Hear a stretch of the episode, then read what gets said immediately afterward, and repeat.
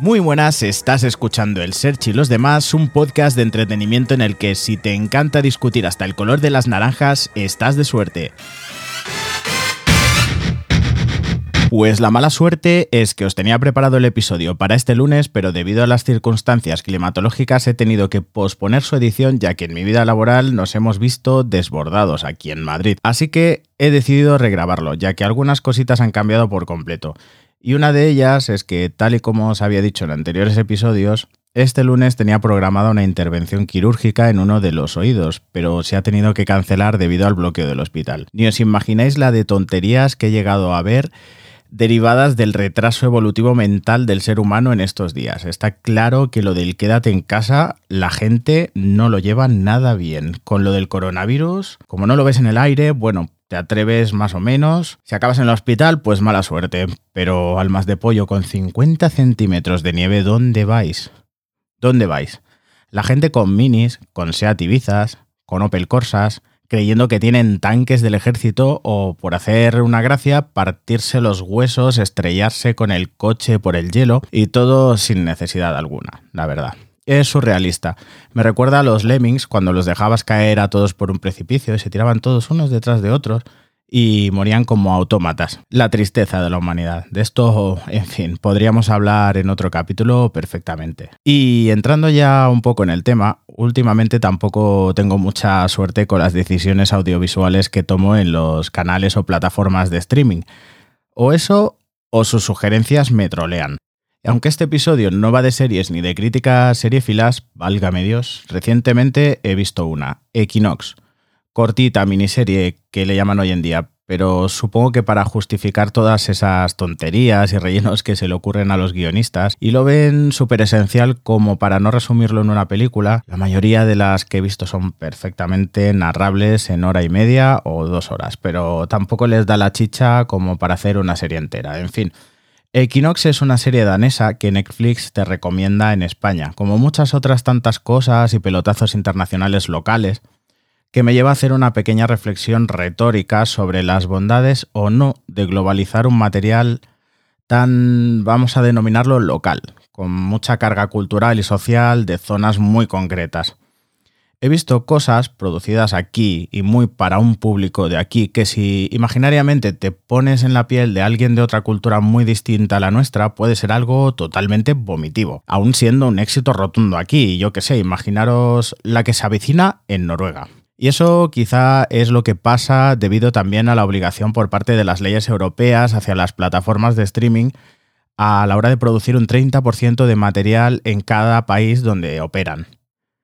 Luego ya está el caso de suavizarlo con el doblaje y adaptarlo al país en cuestión, que eso ya termina por estropear por un lado y por hacer más incomprensibles algunas series ya difíciles de entender por otro. Este es el caso de American Gods, que recientemente están empezando a estrenar la tercera temporada en Amazon Prime, que si la ves sin más ya tiene un pase, aunque cuesta seguir el hilo tiene una fuerte y densa carga mitológica, pero el caso es que los que usáis Prime Video ya sabréis que tiene el X-Ray, X-Ray o como se pronuncie, que cuando pausas una escena concreta te aparece la ficha de los actores, sus nombres, los nombres de sus personajes, la banda sonora, etc.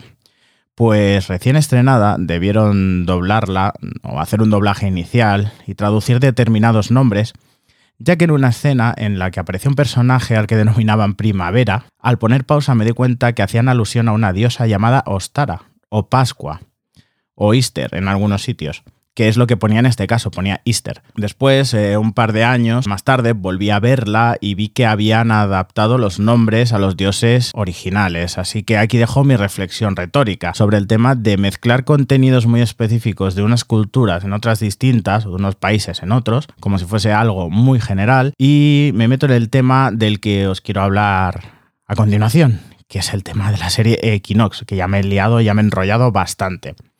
Pues como os decía, es una serie danesa, país por cierto del que soy muy amante, en la que profundizan ciertos aspectos de la mitología nórdica, germánica, pagana, etc. Y me entró la curiosidad y me puse a investigar y leer sobre ciertos conceptos y personajes y os voy a contar ciertas cositas sobre el tema. Supongo que todos habéis oído la palabra pagano alguna vez y ¿qué es el paganismo? La palabra pagano como tal, significa gente que vive en el campo. Y ese término viene de la época del Imperio Romano, es decir, mucho antes del cristianismo. El, Imperio Romano ya estaba antes, luego nació Jesucristo, etc. El cristianismo adoptó este término para hablar de cultos o creencias que formaban parte de este imperio, ya sabéis. Sobre todo, politeísmo y dioses, como en el caso de los romanos, Júpiter, Juno, Marte, Venus o Vulcano.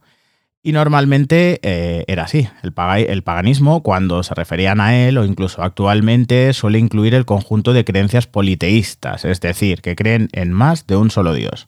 El paganismo como tal ya existía desde la Edad de Piedra.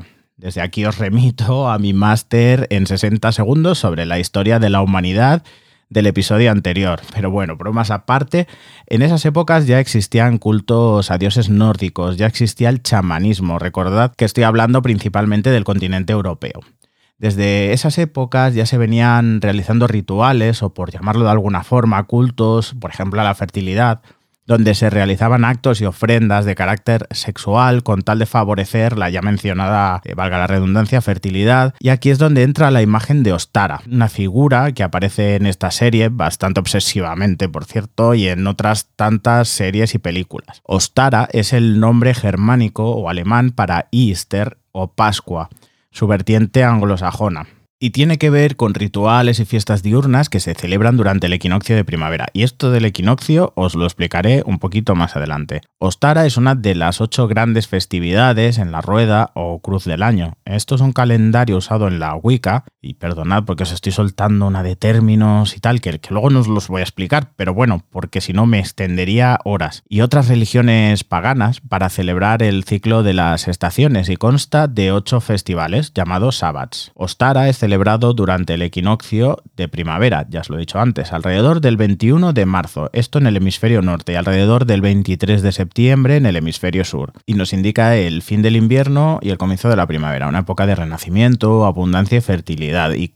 contando quién es Ostara, la famosa Pascua y Primavera, os explicaré en qué consisten los solsticios y los equinoccios. Ahora sí, para explicar en qué consisten, primero os explicaré brevemente que todo esto va sobre la translación de la Tierra, que es el movimiento en el que la Tierra da una vuelta completa al Sol. Esto tarda un año, por eso tenemos esa medida del tiempo siempre aproximadamente, ya que debido a esto tenemos un desfase cada cuatro años y siempre nos sobra ese 29 de febrero. Ahora imaginaros la órbita de la Tierra alrededor del Sol como una elipse, ya que supuestamente es elíptica y no circular, que si no la teoría no cuadra, no seáis malotes. Si visualizáis la elipse y trazáis dos ejes en forma de cruz, habrá uno más grande, uno de los ejes, y el otro más pequeño.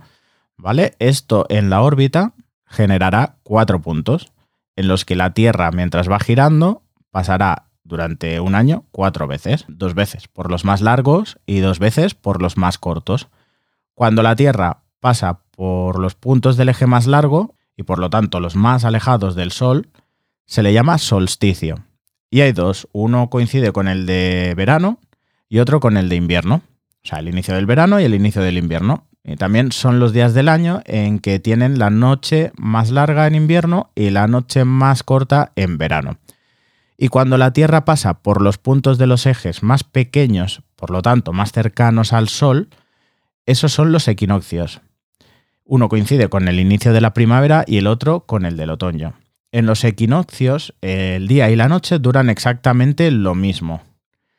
Desde el equinoccio de primavera hasta el solsticio de verano, la duración de la noche cada vez es menor, va disminuyendo. Y hay cada vez más horas de luz. A partir del solsticio de verano, las horas de luz se van reduciendo hasta que en el equinoccio de otoño se igualan las horas de luz y oscuridad y en el solsticio de invierno se alcanza el máximo de horas de oscuridad. Esto pues es así, es, un ciclo. Cabe decir que los solsticios y los equinoccios son distintos en el hemisferio norte terrestre y en el sur, como ya hemos dicho antes, ya que mientras en un hemisferio se da el solsticio de verano, pues en el otro es en el, el de invierno y al revés. Y lo mismo sucede con los equinoccios, ¿vale?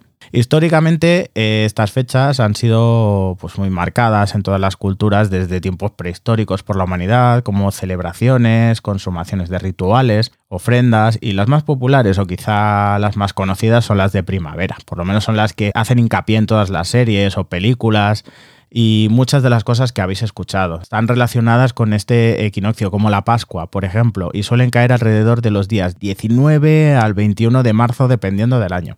Por ejemplo, este año, 2021, lo tendremos el 20 de marzo, eh, hora española a las 10.37, así que ya sabéis, ya podéis ir corriendo, buscar un ritual para poder ah, celebrarlo de alguna forma. ¿Cómo acabó todo esto del paganismo? Porque hoy en día hay paganismo, tal. Bueno, pues el paganismo en su época, eh, al principio de la decadencia del Imperio Romano, cuando empezó a surgir el cristianismo, empezó a decaer eh, precisamente con esto, con la imposición del cristianismo en Europa.